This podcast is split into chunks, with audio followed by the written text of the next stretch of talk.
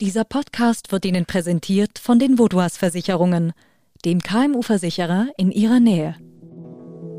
NZZ Akzent.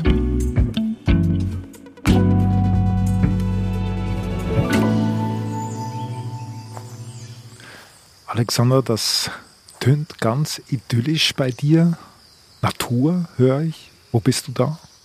Also ich bin hier in Guatemala Stadt. Das ist eine drei Millionen Einwohner Hauptstadt des Landes etwas in einem nördlichen Vorort. Ich gehe durch einen Wald, so eine Art so ein Pinienwald, Eukalyptuswald, so eine Mischung.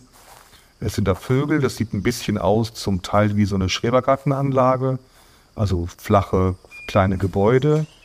Da macht mir jemand die Tür auf. Ich gehe vorbei, das ist so eine Art Vorgarten mit Grill, Sonnenliege und so einem Kunstrasen. Und da sitzt mein Interviewpartner, braun gebrannt, er heißt Ulrich Kurtner, 66 Jahre alt, ist Schweizer Unternehmer und er isst gerade seinen Salat. Aha. Klingt doch ganz nett. Ja, das ist auch, klingt ganz nett, aber es ist kein gemütlicher Schrebergarten, sondern ein Gefängnis.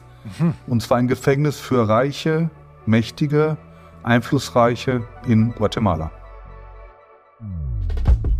Ulrich Gurtner ist vor langer Zeit nach Guatemala ausgewandert und wurde dort zum erfolgreichen Unternehmer. Jetzt wird ihm Geldwäsche vorgeworfen. Korrespondent Alexander Busch hat Ulrich Gurtner im Gefängnis besucht. Ich bin David Vogel. Alexander, wie ist denn Ulrich Gurtner überhaupt in, in Guatemala gelandet? Also er wurde damals, Anfang der 80er Jahre, nachdem er vorher als Banker gearbeitet hat und in der Welt unterwegs war, von einer äh, Schweizer Kaffeefirma dorthin geschickt, um sozusagen die Versorgung mit Kaffee aus Guatemala zu garantieren. Mhm. Das muss man sagen, dass damals Guatemala ein gefährliches Land war. Es war ein heftiger Bürgerkrieg. Es gab Guerilleros, es gab brutale Regierungsmilitärs, die da reinschlugen. Also es war ein sehr gefährliches Land. Man konnte damals fast nicht im Land herumreisen. Es war unheimlich schwer, das zu schaffen. Okay, aber er hat es geschafft. Er hat es geschafft. Er war dann auch relativ erfolgreich. So erfolgreich, dass er sogar später dann für eine Stiftung hingeschickt wurde, ein paar Jahre später, um eine Kooperative, die in die Schieflage gekommen war, zu retten. Und eine Kooperative, was ist das genau? Eine Kooperative, das sind also, wenn sich die kleinen Farmer, Kleinbauern, die zum Teil weniger als einen halben Hektar sowas haben, sich zusammenschließen, dann den Einkauf und den Verkauf gemeinsam organisieren und deswegen in der Masse zusammen stärker werden und deswegen sich Krisen besser aussitzen können, ihre Ländereien nicht verkaufen müssen oder also ihre, ihre Besitztümer nicht verkaufen müssen, wenn es auch mal eine Krise gibt. Da ist er hingekommen, für diese Stiftung, um den Laden zu sanieren, der sich völlig verschuldet hatte. Mhm. Und wie lief das? Ja, Gutner war sehr erfolgreich. So erfolgreich, dass nach vier Jahren die Farmer, die Bauern, ihn gebeten haben, doch die Geschäftsführung zu übernehmen und den Laden sozusagen weiter in die Zukunft zu führen. Mhm. Dazu ist natürlich wichtig, der Hintergrund ist, 1996 war der Bürgerkrieg vorbei, das Land wurde demokratischer, also es gab wieder Wahlen, ein Prozess der zunehmenden Demokratisierung und der wirtschaftlichen äh, Erfolges auch. Also das Land ist seitdem eigentlich durchgehend immer gewachsen, es gab keine schweren Krisen. Davon hat natürlich die Kooperative für die Kokagua von Gurtner auch profitiert. Mhm. Das Entscheidende, was dann noch kam, das war politisch sehr wichtig, war, dass dann ab 2006 die Korruptionsbekämpfung richtig ernsthaft angegangen wurde. Es kam eine ausländische Kommission, die von der UNO besetzt wurde, kam rein. Und der Effekt war, dass innerhalb von zwei, drei Jahren 1500 Politiker, Richter, Unternehmer im Gefängnis saßen, auch mehrere Ex-Präsidenten. Einer sitzt zum Beispiel bis heute noch neben Gurtner in dem Gefängnis. Okay. Und wie ging es dann Gurtner und seiner Kooperative dabei in all den Jahren, in die 2000er Jahre hinein? Also diese Demokratisierung hat natürlich auch dazu geführt, dass solche Produkte interessanter wurden wieder für uns in Europa als demokratische, als Fairtrade-Produkte. Heute leben 50.000 Menschen von dieser Kooperative. Also 10.000 Kaffeepflanzer und ungefähr 50.000 Menschen als Familien. Die haben einen Jahresumsatz von 120 Millionen Dollar. Das ist der größte Kaffeeexporteur des Landes. Also wirklich ein, ein talentierter, ein guter Geschäftsführer. Ja, er hat halt die Durchsetzungskraft, er ist dickköpfig, er ist sehr offen, was man in Südamerika natürlich nicht ist. Man ist taktvoll und man redet nie Tacheles, nie Klartext. Und das Interessante ist eigentlich bei, bei Gurtner auch, dass er immer versucht hat, das Geschäft und die, die Möglichkeiten auszuweiten. Hat er schon sehr früh eine äh, Genossenschaftsbank gegründet, mhm. die äh, sehr erfolgreich geworden ist. Man muss sich vorstellen, in dem Land gibt es keine Kredite für Kooperativen, das ist sehr, sehr schwer zu bekommen. Er gründet eine Genossenschaftsbank mit anderen Genossenschaften zusammen und ist auch dabei erfolgreich. Okay. Und dann, was passiert dann? Ja, das läuft ziemlich gut. Die Bank wird groß, wird, wird erfolgreich im, im Landwirtschaftssektor.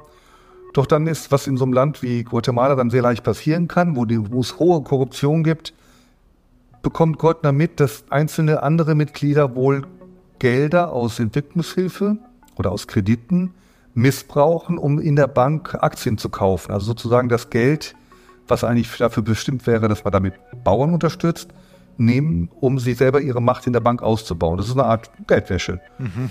Das ist alles, bleibt unter der Mantel der Verschwiegenheit, es kommt nicht groß raus, nur irgendwann beginnt die USA, der Homeland Security beginnen zu ermitteln, weil auch US-Entwicklungshilfegelder veruntreut worden sein sollen. Und Gurtner meldet sich dann schnell als Zeuge, weil er dann auch merkt, äh, wenn er schweigend dabei bleibt, ist die Gefahr, dass er dann irgendwann auch als Mittäter verurteilt werden könnte. Und dadurch wird er halt total unbeliebt bei den Kooperativen, bei den anderen Kooperativen, die da auch in der Bank drin sind. Und das macht ihn zur Hassfigur. Und das ist vielleicht auch der Grund, warum er heute im Gefängnis sitzt. Aber was ich nicht ganz verstehe, wenn du von Hassfigur sprichst, ich dachte, wir hätten so etwas wie eine neue Blütezeit in Guatemala, so ähm, als du gesagt hast, dass man jetzt plötzlich auf Antikorruption setzt. Na, das hat sich schon 2019 geändert, als diese Antikorruptionsbehörde so effektiv wurde, dass sie auch gegen den aktuellen Präsidenten damals, Jimmy Morales, ermittelt hat, auch wegen Geldwäscherei. Mhm. Und der hat dann irgendwann gesagt, Schluss jetzt, und hat die Kommission einfach aus dem Land geschmissen. Mhm. Und seitdem gibt es ein Rück, wie soll man das, ein Backlash, also so eine Art, wird der ganze Prozess der Korruptionsbekämpfung wieder zurückgedreht. Mhm. Also sozusagen die Gewaltenteilung wird abgebaut. Die jetzige Regierung hat zum Beispiel die Justiz linienförmig gemacht, besetzt mit eigenen Leuten. Und es werden Journalisten, es werden Richter, es werden Staatsanwälte festgenommen. Also es geht nicht nur mit der Korruptionsbekämpfung zu Ende, sondern gleichzeitig auch findet ein Abbau der Demokratie, der Gewaltenteilung statt, der bis heute anhält, der immer weitergeht. Also, es weht ein neuer Wind im Land, Gurtner ist aber immer noch da. Was passiert dann danach? Ja, und dann kommt dieser Prozess in Gang, in dessen Folge Gurtner dann ins Gefängnis kommt. Und zwar am 24. März kommt ein Staatsanwalt, der bekannt ist, dass er also immer wieder Leute mit Geldwäsche und wegen Verdachts auf Steuerhinterziehung anklagt oder verhaften lässt. Rafael Curutice, der lässt Gurtner verhaften. Man sieht also den Kurucice, wie er äh, vor der Kamera seinen Text dann, den vorbereiteten Text abliest. Es ist also so, wie als wäre es schon lange, lange untersucht worden, vorbereitet worden. Äh, man sieht dann in dem Gefängnis auch den Gurtner sitzen, in dann auf der Anklagebank sozusagen. Ist etwas blass, man, man, man merkt, der hat, das hat er überhaupt nicht erwartet. Aber Kurucici ist mir ziemlich klar, der hat auch eine völlig absurde Zahl. Er sagt, es seien 130 Millionen umgerechnet 130 Millionen Dollar veruntreut worden. Äh, die Kooperative macht in den guten Jahren 130 Millionen Dollar Umsatz. Also das sind Zahlen, die man eigentlich gar nicht richtig, äh, die, die, ich weiß gar nicht, wo, wo die herbekommen haben will. Mhm. Und Gurtner selber äußert er sich? Gurtner selber ist ähm, perplex. Eso, la acusación viene o lo que promovieron fue el abogado aber er ist äh, trotzdem nicht so geschockt, dass er nicht direkt äh, sagt, dass wohl in der Bank Leute ihm nicht gefallen hat, dass er seine Aussagen gemacht hat. Er benennt auch Namen von Leuten in der Bank, die vielleicht Interesse hätten daran, dass er aus dem Verkehr gezogen wird. Ulrich Gurnet Kappeler, a quien se le señala de los delitos de la Ja, und das Ganze wird in der Nachrichtensendung vom Abend, von dem, wann war das, 24. März, wird das gezeigt, direkt live. La investigación estableció que directivos de Fede Cocagua simularon operaciones de compraventa de café. Wir sind gleich zurück. Immer mehr Unternehmen werden Opfer von Virusattacken oder Hackerangriffen. Damit solche Zwischenfälle ihr Unternehmen nicht lahmlegen, sind Sie und Ihre Kunden mit der Cyber- und Datenschutzdeckung der Vaudois gegen diese unsichtbaren Risiken geschützt. Zusätzlich zur Deckung erhalten Sie bei einer Cyberattacke kostenlos und rund um die Uhr Unterstützung von der Vaudois.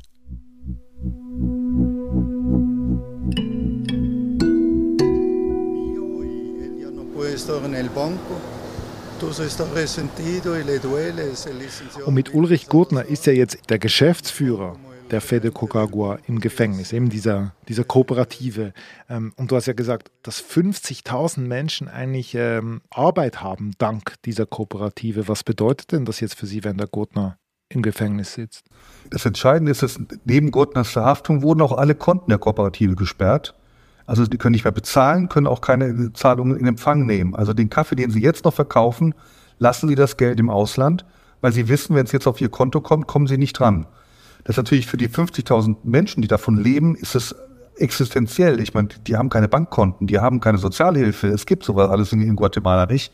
Das heißt, eine existenzielle Bedrohung für die Bauern erstmal, aber auch für diese Kooperative, die ja der größte Produzent, der auch exportiert im Land ist. Also wenn man sich Gurtner als politischen Gegner haben will, so könnte man ihn am besten aus dem Verkehr ziehen. Okay, und jetzt ist er ja auch angeklagt wegen Steuerhinterziehung und Geldwäscherei, aber eben, das ist ja eine Anklage, es ist noch nichts entschieden. Was passiert denn jetzt mit Gurtner? Er sitzt in einem Gefängnis, aber jetzt schon seit, seit, wie gesagt, seit März. Vier Termine mit dem Richter wurden bisher vertagt aus irgendwelchen Argumenten.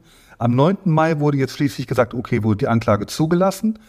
Die Staatsanwaltschaft hat zwei Monate Zeit zu ermitteln und dann muss sie irgendwie ihre Ergebnisse präsentieren.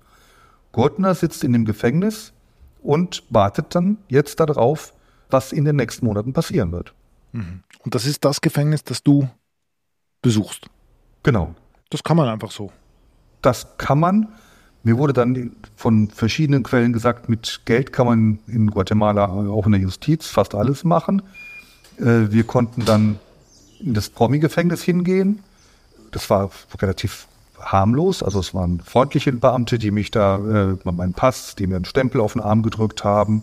Da wurde nicht groß gefilzt oder sowas, was ja sonst in Gefängnissen in Südamerika eigentlich normalerweise macht. Das war eigentlich sehr, sehr, wie gesagt, Schrebergarten-Atmosphäre. Mhm. Ich muss halt, ich meine, klar, ich durfte kein Handy mitnehmen, ich musste, mein Ausweis wurde gescannt und die waren alle kräftig bewacht. Also sie hatten alle große, große Maschinengewehre in der, in der Hand. Die Wächter aber waren halt, wie gesagt, das war alles sehr, sehr entspannt.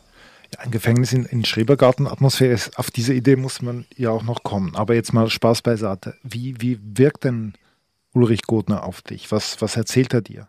Also Ulrich Gurtner wirkte für mich ein sehr präsenter, sehr analytischer Mensch, der mit seinem Schicksal oder mit seiner, seiner Lage sehr genau analysieren kann und auch weiß, welche Kräfte da aus welchen Richtungen politisch gegen ihn arbeiten.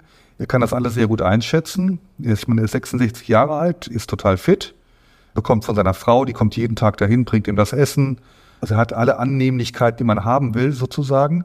Was er so hat, er hat so eine Art Distanz innerliche und das ist eigentlich spannend an ihm. Als ich, als ich hinkam und er war da gerade seinen Salat am Essen, da sagte er doch, das kann man doch alles hier nicht richtig ernst nehmen. Also das ist doch alles, ist doch eine Farce hier, das Ganze. Mhm. Damit meint er nicht nur die Politik oder seinen, seinen Fall, sondern ein bisschen die ganze Demokratie, das Land. Es war so ein bisschen so nach Resümee seiner Erfahrung nach, nach wie vielen Jahren, nach 22 Jahren an der Spitze von der Kooperative. Also er sieht sich als, als unschuldig oder wie, wie schätzt du das ein? Also er sieht sich sicherlich als unschuldig. Ich kann das schwer einschätzen. Ich bin kein Jurist, also ich kann nur sagen, was ich, was ich höre, was ich von anderen Leuten höre. Es passt aber zu diesem Negativtrend in Guatemala, dass unliebsame Leute aus dem Verkehr gezogen werden mit dem Vorwurf der Steuerhinterziehung, der Geldwäsche. Mhm. Dazu muss man aber durchaus sagen, dass auf dem Demokratieindex vom Economist zum Beispiel ist Guatemala knapp auf Rang 100, also das ist rangiert das Land mit Bolivien vor Diktaturen wie Nicaragua, Kuba oder Venezuela. Also das heißt, es ist einfach ein Trend, der immer weitergeht und ich glaube, dass der Gurtner in diesem Fall ein Opfer dieses, dieses, dieses Prozesses geworden ist. Mhm. Und denkst du, der kommt jetzt dann trotzdem frei? Er ist ein Prominenter in Guatemala, er ist ein Schweizer Bürger, der kommt doch frei. Das ist sehr, sehr schwer einzuschätzen. Das ist im Moment eine politische Umbruchzeit in Guatemala. Wie gesagt, Abbau der Demokratie. Im Juni sind Wahlen, im August sind Stichwahlen, im Januar tritt die neue Regierung erst an. Und natürlich wird der Fall Gurtner der Regierung jetzt immer peinlicher, weil es natürlich große Wellen schlägt. Und für das Ansinnen der Regierung, dass sie dort Investoren anlocken will, ist natürlich ein Gurtner, der im Gefängnis sitzt als erfolgreicher Schweizer Unternehmer, ist natürlich schlecht fürs Image. Deswegen Gurtner selber hat mir gesagt, er stellt sich darauf ein, dass er mindestens bis zum Jahresende noch im Gefängnis sitzen wird.